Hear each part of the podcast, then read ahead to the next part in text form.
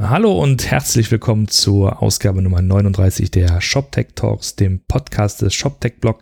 Mein Name ist Roman Zenner und vor einigen Wochen hatten wir eine Analyse veröffentlicht zum Thema Media Saturn, haben uns genau angeschaut, was läuft denn bei Media Saturn so im, im Hintergrund, was sind die Technologien, die, die wir da sehen können, von außen zumindest. Und überhaupt ist das ja ein Thema, was gerade äh, ganz gut für Rauschen im digitalen Blätterwald sorgt, denn Medisatorn hat ja äh, aktuell so ein paar, ich sag mal, äh, Business-Themen, wenn man das mal so grob formulieren möchte. Also sprich, äh, das Management wechselt sich aus. Ähm, und die Frage ist, okay, wie kann das Geschäftsmodell zwischen Online und Offline mit diesen ganzen Filialen von Mediamarkt Saturn äh, weiter existieren? Über all diese Themen reden wir nicht heute. Wir reden mit dem CTO Atul Badwai über die Technologie hinter Media Saturn. Und er ist, glaube ich, seit April 2018 dabei. Und ähm, wir haben das Gespräch letzten Montag aufgenommen. Das war sozusagen noch vor der Cyber Week. Und er wirkte noch sehr, sehr entspannt und sehr relaxed. Und Stand jetzt weiß man natürlich nicht. Ich habe noch keine Zahlen, wie das da Mediamarkt so gegangen ist oder Saturn in der, in der Cyber Week, werden wir jetzt in den nächsten Tagen sehen.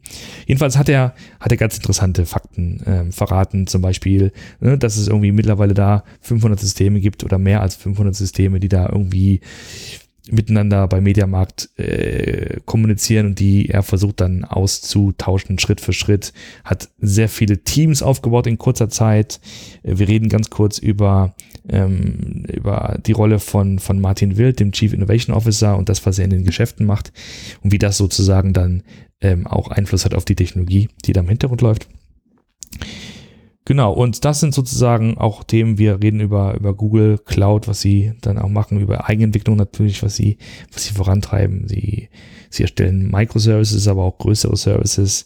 Sie ähm, haben letztlich auch das Thema API und sie müssen sich mit der Frage beschäftigen, okay, was machen wir denn mit Entwicklern, die jahrelang nur IBM WebSphere gemacht haben? Wie können wir sie auf diese neue Welt ähm, äh, umschulen, sag ich mal?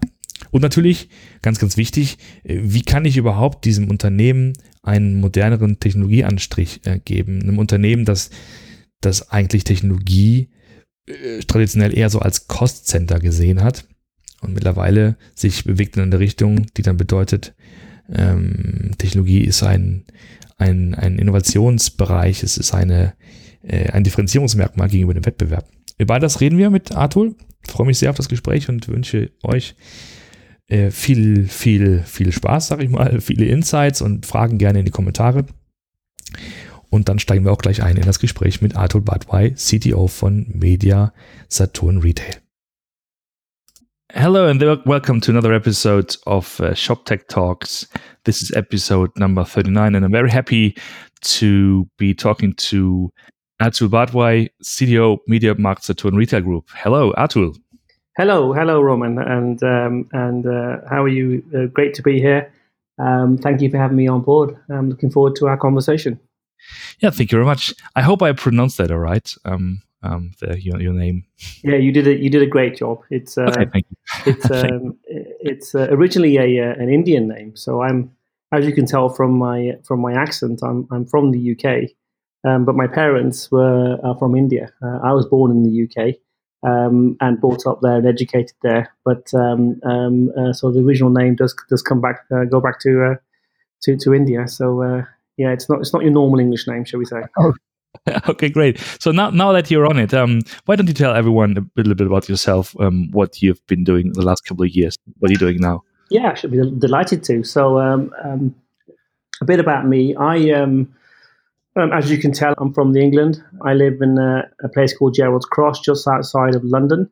I uh, travel uh, into Munich pretty much every week uh, to do this role. My background is I've essentially done three things uh, in my life. Uh, I graduated with a, uh, a, degree in electronic engineering and engineering. I joined Accenture uh, and I worked all the way up to become an Accenture partner. I then left Accenture. I joined uh, Tesco, which is a, a large global food retailer, uh, number three in the world and number one in the UK. I joined Tesco as an operations director, so I moved outside of tech, but actually worked in what I would describe as more of a product role to build and deploy a product around uh, the globe for Tesco. I then became their um, CIO for um, Asia and then CIO for the group. I left Tesco about a year and a half ago and um, for a while had my own business and then uh, ran into MediaMarkt and was so excited about the journey they were on, decided to join the business. I joined the business at the end of April this year, so I've been here for about seven months. Uh, and uh, I've had a great time with some of the things that we're trying to do here uh, and the transformation journey that we're on. All right. So uh, that sounds already like a very interesting career. And I, I suppose it's getting interesting even more now in, in, in this context. When you came to MediaMarkt Saturn, what was the status quo of the tech you encountered there? What, what, what did you see there? What were you presented with? Yeah, I mean, I think, I mean, if I if I think about, and I ask, I'm asked this question quite often, kind of, why did you why did you join the, join the business there? and I remember uh, the way I answer this question is very, is very simply when I um, um, when I joined MediaMarkt, I, I, actually had a choice. I had a choice of you know to come outside my my house, to turn left, uh, to drive 20 minutes, and to um, to join a pretty large business in the UK, or to get up at five in the morning on a Monday to turn right, to get to Heathrow, get on a plane, travel for four hours, um, and then come to an office here and um, and work in Munich for a week uh, away from my uh, from my family. And I chose to come here because um, MediaMarkt um, as an organization uh, were going through um, a major transformation. Uh, and what was fueling that transformation was technology. If we look at um, you know, all of the big changes that um, they're looking to do as a business, technology was a big part of every single pillar of that change. And the business here recognized that. So, um, about a year, year and a half ago, they started on a on a journey to transform technology. They brought a partner in to help them with that because they realized that technology was such an essential part of, uh, of the business moving forward. Um, they put technology on the board. Uh, it's the first time in the history that they've done that. So they created a board position um, um, of a CTO and they transformed the business and technology, uh, or started a transformation, shall we say, away from a traditional IT organization, a traditional IT organization that is, is seen as a cost center, is seen as a, as a department that is just there to kind of make sure the IT doesn't break, to a technology organization uh, that's seen as a revenue generator. Uh, that's actually seen as uh, being on par with the business in terms of defining strategy and, and helping to really push the, push the business forward. Uh, when I came here, came here, I could see that and therefore um, I decided that this would be this would be a great journey to be on. Um, uh, I met some great people while I was here, and I could see that you know trying to bring in effectively what you would see in modern technology organizations as, as, as a standard way of working. It was exactly what we were trying to achieve. And so, to answer your specific question, you know, we moved from old style IT to modern style technology, and that's kind of the transformation we're making. Okay, we we wrote this little analysis of the MediaMarkt uh, and the Saturn uh, websites, and from the outside, at least, it looks as if it was an IBM WebSphere stack, you know, built for both brands. I suppose that's what you're referring to when you said, you know, this is like the the older school or that's yes. old school, my older school uh, IT. So this is what, what you were confronted with, and and this is also what you wanna what you wanna change. Yeah, I mean, I mean, you know, old style technology. I mean, for me, basically, when I started in technology, I started in engineering. I started in coding, and then what I saw happen was that uh, the world moved to packages, and someone else coded, and and um, we um, you had teams of um, program managers that would implement packages, configure and implement. As technology is becoming a revenue generator, the world is moving back to engineering, and so we are building an engineering-led organization here. So when you talk, when you look at our front end, it is a WebSphere stack, and, it, and it's a WebSphere stack um, that's been put in place because you know we were an organization that went and bought a package, configured it, and implemented it. What we're doing now is refactoring that so um, uh, completely. So we're building our own custom build build front end. We're doing it on Google Cloud using Google Tech. We are using React and Node as our front end um, coding language. Um, we built a digital hub in Munich. We have about 55 people that, that, that work there for us. And within about seven months, we uh, have launched already our first uh, select page. It's been launched to about 30% of customers um, in Germany. Uh, we've launched our search and browse. Uh, that's at about 10%. We plan to roll that um, into Germany and then roll it out around the group. Um, and already we're seeing, you know, page rendering times half. We're seeing cleaner, um, simpler pages. We're seeing less jarring as we, um, and just a simpler customer experience. But more importantly, we now have a, a CI CD pipeline on cloud that will allow us to very quickly deliver features, um, which uh, enhances um, customer shopping experience with us. And that's the idea. So I guess this must be the big challenge to transition from the old world to the new world without disrupting everything and without having this hard reset and switch everything from A to B on this Magic Day X. I mean that, that I mean that is the, and the challenge is worse because not only do I have to do it in Germany, I have to do it in 13 other markets as well. So you know the, the, the, the idea is for us to move towards um, towards one's tech stack uh, in every market we operate in. And by the way, I don't have WebSphere everywhere. Um, so in some markets, I have something else to deal with. Um, and so it's a, it's, it's, a, it's a complex it's a complex migration challenge. But we have a very uh, strong plan. You know, we've divided our our um, uh, front end into six products, and we're going product by product. And so once a product is ready within uh, within one market, we'll roll it across all the markets, and then over time we would have we would have we would have migrated everybody onto the new stack. When you say stack, is that referring to everything front end relevant? I mean, something that the customer sees, or does this also affect the, the back end, like the, the way you, you know, it's end to end. It's end to end because okay. um, because you know be, beneath the front end we have to build. We are building uh, an API platform, and beneath the API platform, we are either building new or leveraging our existing uh, legacy estates to kind of then render uh, information via APIs. So it, it is it is full stack, and as part of this, we were effectively in retail, you have a couple of big pillar systems, you know, your store systems, your supply chain systems, your order broker, your front end systems, your finance systems. We're effectively writing all of them as part of this journey. So within the next kind of, I hope, 18 months to two years, I would I would have refactored most of uh, the, the, the architecture. Can you tell us a little bit more about this make versus buy decision? I mean, did you scan the market and say, well, look, we need to do something else and we need to, you know, get away from, from the old stack and then get ourselves something something new and it's either okay we do it ourselves or we we see what what, what else is in the market is was that a process as well yeah, I mean it was, and and I guess you know if I, if I if I think about the principles, I mean the principles we laid down is essentially you know you know in those areas where we need to innovate quickly for our customers and where we want we want the IP for our for our innovation. That's where we'd want to would want to make because you want to have engineers that can then quickly iterate on data about you know consumer shopping trips uh, or colleague shopping trips, and you can give them the best experience you can give them. And therefore, you'd kind of you'd, you'd put that into the make bracket. There are other areas where actually you just want the best. Um, you know, if I think of things like finance and HR systems, well, I'm not. I, I don't want to go and build those because actually they they're less cons- consumer facing. There are solutions out there that uh, are, are proven and trusted and have best practice built into them.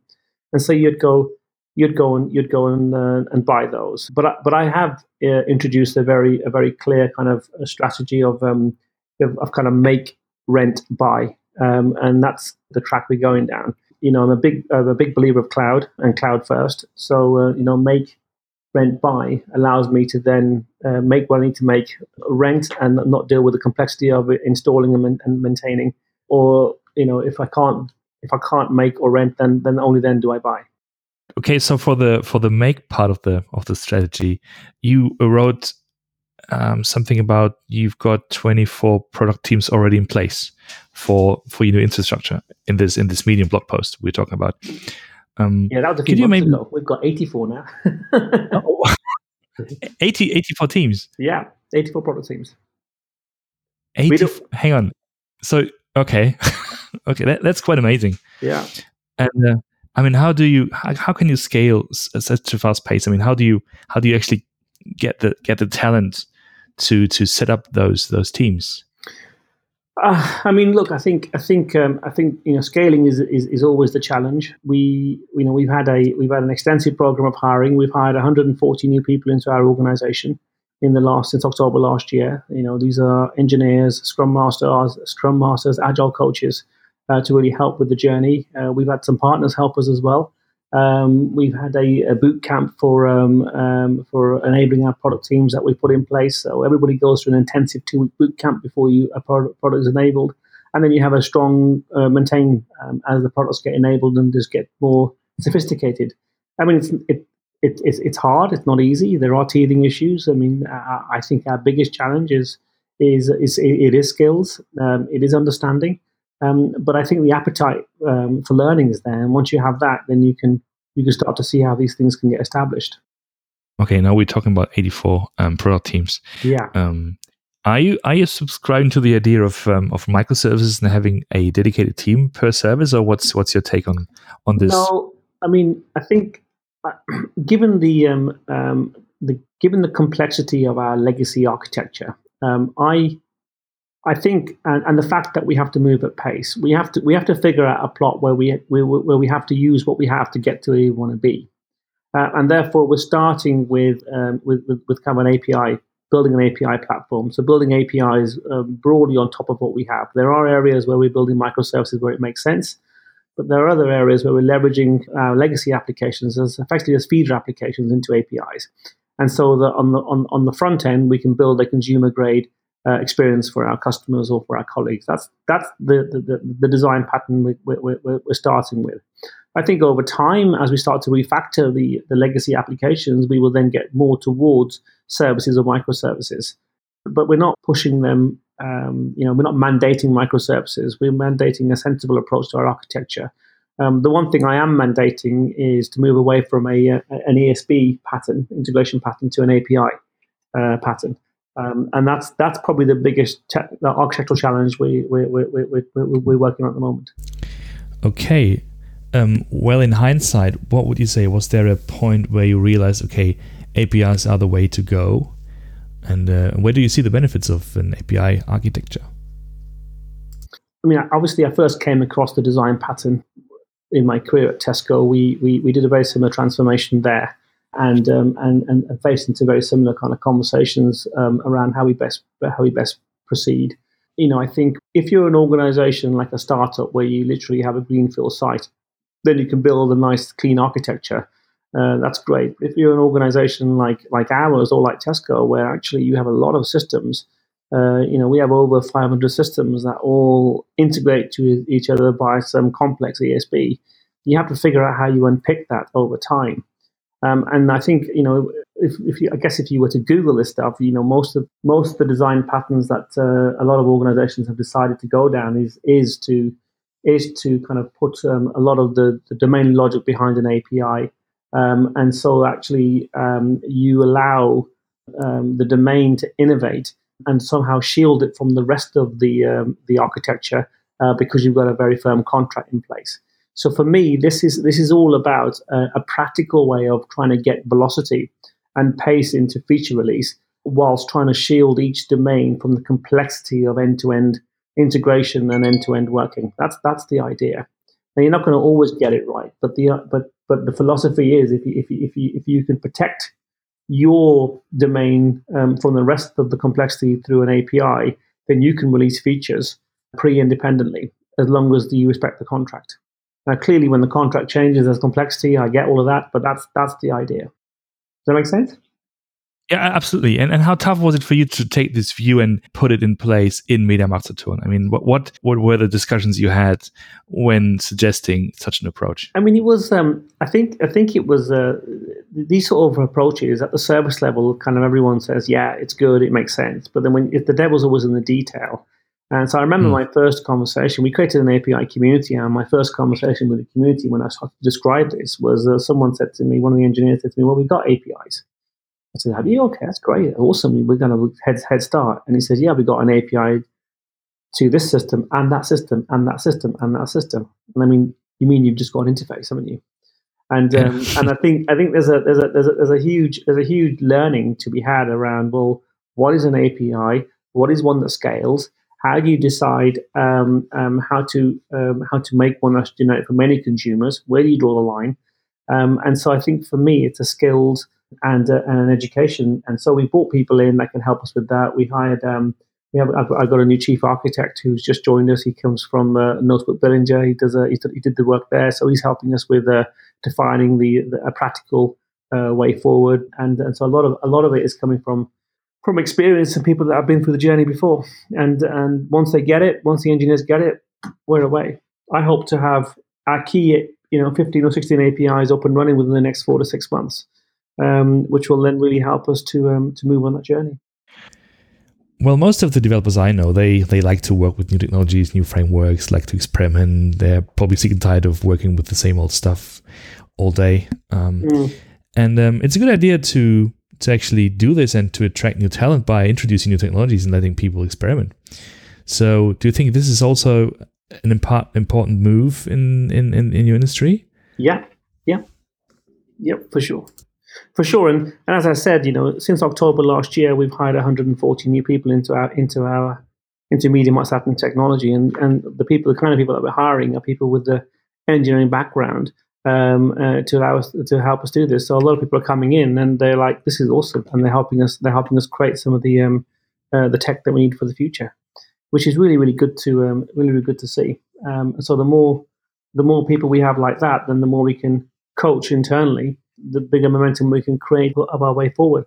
What's really important for me is, is, is that you know the technology conversation now is is is such a an all pervasive conversation across the business. I mean, it's not just a conversation that technology has.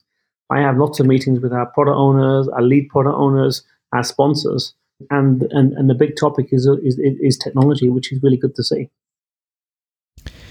Well, this is an interesting topic because I think traditionally retailers were focused on getting their assortment right, getting their prices right, and presenting their their products to the audience. Mm-hmm. But now, you know, with all the Amazons in the world, with all the R and D budgets in the world, um, retailers mm-hmm. tend to become you know technology companies.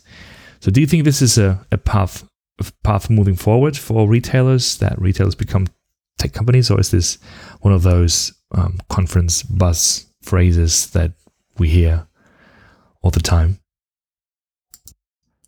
No, I, I, mean, I, I mean, I felt that at Tesco, uh, and I feel it here. I mean, my view is that you know, traditional retailing, the growth was fueled through um, through property, through laying down more stores, through you know traditional methods around kind of range, price, assortment, um, um, service. These are all still very important, but the new the new pillar that's been added is technology because technology has moved from being a cost center to a revenue generator. And now suddenly, um, uh, businesses and retailers in, in, particular will differentiate their offer to customers because of their technology. The shopping trip that you that you experience is now defined through the systems that that uh, co- uh, customers use with us. And once that happens, you have to have um, um, technology as an important pillar because it defines your shopping trip. I think um, once you know retailers are beginning to discover that, and therefore all the top retailers across the world will have you know digital centers, technology centers, you know big technologists. They'll have a they'll have a technology transformation journey they've been on or are being on.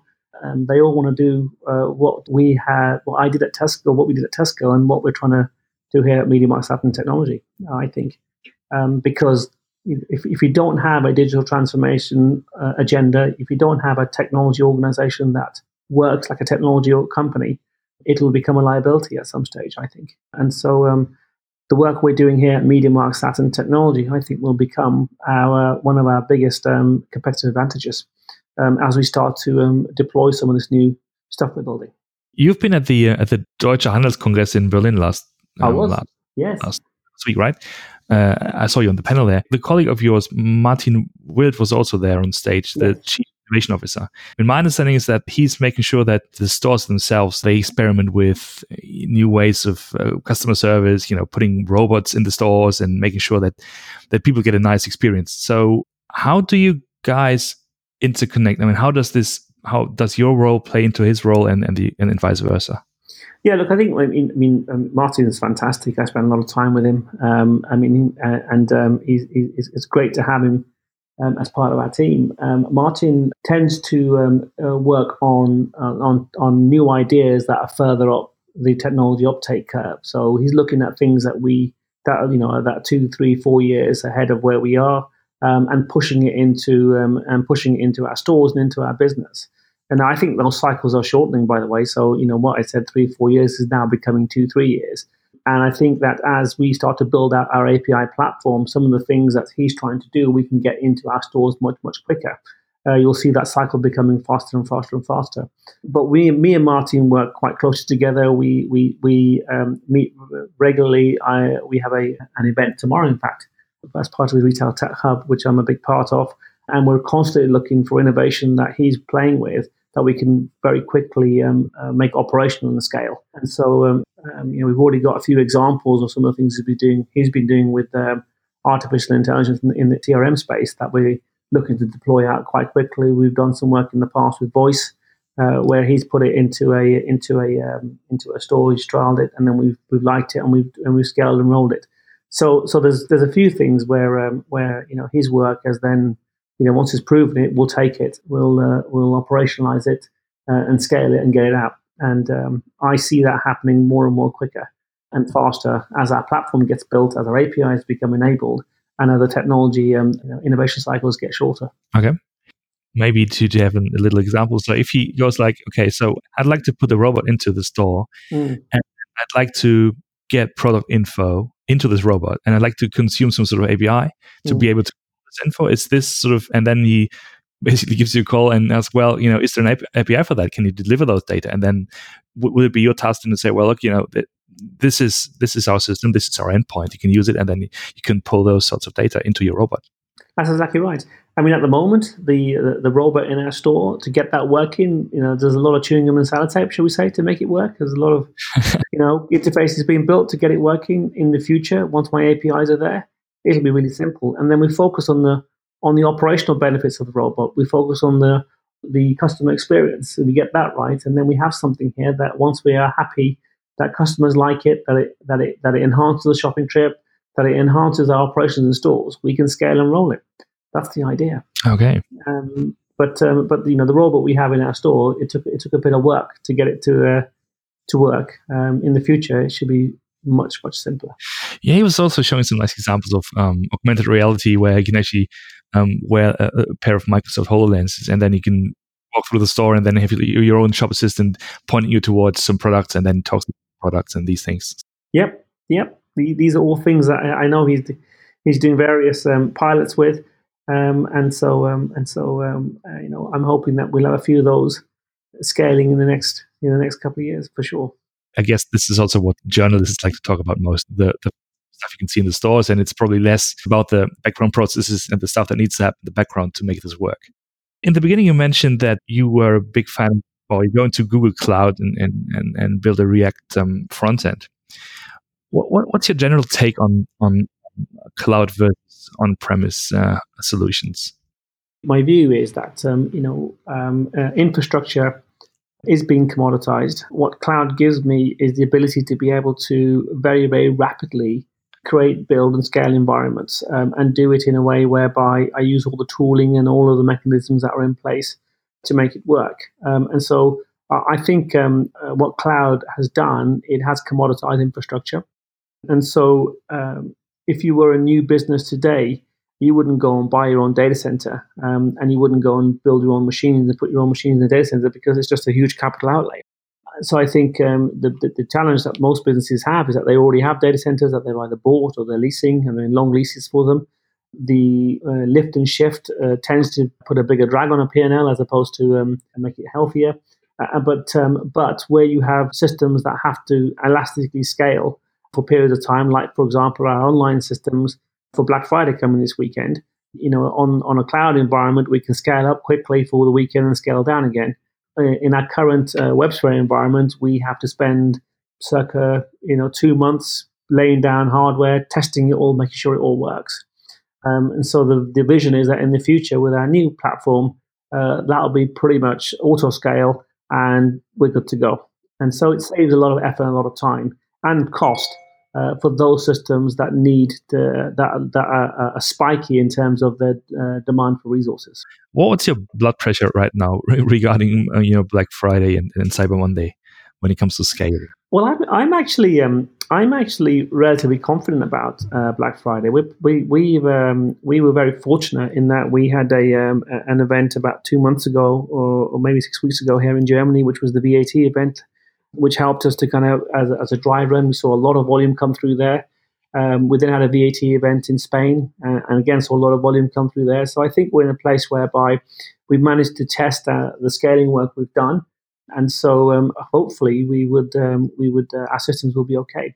Uh, and because we've done this for a couple of years now, we pretty much know how to do this. We have a pretty good ops team Uh, they do an awesome job in this area. They have a very clear uh, process for uh, for getting ready for it. We have a very clear process for testing for it. So, um, and we will have a team here, twenty four by seven, making sure that the systems are all are all up and running. So um, we're we're ready. Um, you know, who knows what's going to happen, but we're ready. Yeah, you sound like quite relaxed right now. I do. Yes, I'm very. I have a very good team there, so I'm very confident the team there will be able to um, to be able to execute. I, I guess this is also a transition process as an operations team, as DevOps team, that you say you can either make sure that your own data centers stay stable and you, you know mm. your, your own hardware does what it needs to do and then I don't know, maybe next next season, um, you make sure that you've got all your, your Google Cloud Engine uh, instances in place, and make sure that know, your Kubernetes cluster works, or, or these things, right? I, I, guess I guess there's also a change change in this role. Yeah, and it requires new skills. Um, you know, I mean, Google Google Cloud in particular, we don't, we, you know, there, there aren't. It's relatively new, particularly in Germany, and, and, and so a lot of a lot of people that we have working with us have come from the UK because the you know, a lot of a lot of companies there have moved uh, to Google Cloud. Um, uh, they moved a few years back, so we get we get some skills there. Um, so um, and then managing you know Kubernetes clusters, making sure that these are up and running, making sure that these things auto scale, making sure it auto scales fast enough. These are all the things that we. It's a different kind of test we've got to do next year. We've still got to do it. It should be easier though, right? I guess this is uh, also a part of the transition process to re-educate um, team members. I imagine you have mm. IBM WebSphere engineers, and they've been doing IBM WebSphere for all their lives, have certificates in these things, and uh, all of a sudden they need to do something else and work with new technologies, work with new um, patterns. So I guess this is also something you need to handle. Yeah, and um, and we recognize that here. So so uh, we know that as we move towards DevOps, uh, as we move towards a different tech stack, we have to we have to reskill. You know, we have a we've created our own tech university here, so we have a very very um, strong upskilling process. We uh, are partnering with a couple of companies that we're running a engineering boot camp. So we have a nine week boot camp that we're starting in the next few weeks. Um, so we do plan to um, to put a lot of our um, you know tech savvy individuals that want to go through a boot camp yeah. through the camp and then create engineers that way. And that helps me because frankly I can't you know all the engine I, I need I need I need a lot of engineers. So to hire them and bring them in and keep them is, is quite difficult, particularly in Munich, where there's there's a high demand for, uh, for for skills like that. So you know, hiring people in as well as growing our own people is absolutely where we want to be. Yeah, absolutely. How do you how do you keep yourself um, up to date, and how do you keep yourself sane? you know, w- w- regarding the speed of of innovation, the, the speed of new technologies that, that come along the way. I mean, how do you uh, keep your keep your focus? I think as a CTO, you, you you've got to kind of divide your time into into I guess thirds, right? So I, th- I think a third of my time is really, you know, um, in the detail around the department, the architecture, what we're doing, our portfolio. Um, a third of my time as a board member is kind of working with the board on tech strategy and business strategy to some extent. A lot of conversations I have are, are, are, business conversations. And then a third of my time is networking um, with our partners, uh, networking with the industry to to just understand technology trends and where we're going. So we have a very very strong partner network. I spend a fair amount of time with our key partners. Um, I, I, effectively use them to see where the, where the industry is going, what's the next big thing, and what should we be looking at. And so, you know, in January we'll be at NRF. We'll be looking at what's going on there to see, you know, what are the three or four things that we need to be we need to be experimenting with. Um, and that's how you do it. Um, um uh, you know, I think there's a there's a there's a huge um, you know network out there uh, that you can leverage. Social media is pretty active on on, on the latest tech trends. Mm. Uh, there's a lot of um, you know reading blogs that you can subscribe to that helps, and so I'm a big part of all of that. One thing I was curious about, um, Atul, in the beginning you mentioned the businesses and the business owners uh, you were talking to. And I can imagine that, you know, with all those fundamental changes to team structure and technology, um, you'll probably have a lot of explaining to do and tell people, okay, we're doing this and the benefit of, of, of the, those actions are going to translate into business benefits. I mean, I was wondering, how are those conversations like? I mean, what what what is your take on that? I mean, the conversations um, are mixed. I mean, there are some great conversations that you have where um, the business team absolutely get it. Um, you put it in place, and the results come through. There are areas where it's new, it's so new to the business that it takes a bit of time to put in place you know the new ways of working, different style of thinking. But I think I think the, the biggest challenge I have is the people challenge. It's it, you know building capability, it's changing mindsets, it's working differently, and that does take time to do, particularly when you know you're changing a you know a history of working one way. But I think as long as you can demonstrate what you're trying to do will produce results and you and the and the green shoots are there and the results are coming through. Most people will look at that and say let's go this way. Also what i what i see happening um, is that you know a lot of companies are searching for searching for answers. They're searching for a different conversation with with with, with the technology team they have in their organization and they're searching for the technology organization to be different and to stand up. I mean, when I was working prior to joining MediaMarkt, um, I was doing some consulting work with a number of companies, and all of them were trying to answer the same question: What is the best way for me to transform my tech, and what is the best way for me to become digital? Um, and my, my narrative was always look, becoming digital is not just a technology issue, it's everybody in the business's issue. Um, I see a world where there is no business in IT, there is just product. The teams work together to deliver great products. And, and that's a journey getting there. That's a journey. And uh, we're certainly at the start of that journey here at Media MediaMarkt Saturn Technology, for sure. I mean, those were great final words. Excellent. Well, is there you. anything you'd like to add, or you know, you have some final words of wisdom for our listeners? Well, I think for me, the big the big message is that, and having read your blog, but the message is that you know what, as as a as a business, we absolutely recognize um, how strategic technology is going to be to us today and to our future. We are transforming the way we look at technology, the way we do technology. Um, we are um, doing more and more innovative things every day and driving more innovation into our organization you know we don't have the r&d kind of money that the amazons of this world have but actually we are becoming more and more awesome um, in the kind of things that we're trying to trying to do and deliver. So you know if you're a technologist you're an engineer you want to build some great things and do some great stuff for an awesome company then you i would look at i would look at us because um, because we have lots of lots of opportunities and we are starting to do some really really good things. Okay great. So um thanks Atul. Thanks very much for your time. That was really really interesting. A very nice deep dive into into what you're doing. And uh, yeah, thanks again for your time and uh, good luck with your initiatives. And uh, see you soon. Brilliant. Thank you. That was a great interview. Thanks for your time. Great questions. Thank you. Bye bye. Thank you. Bye.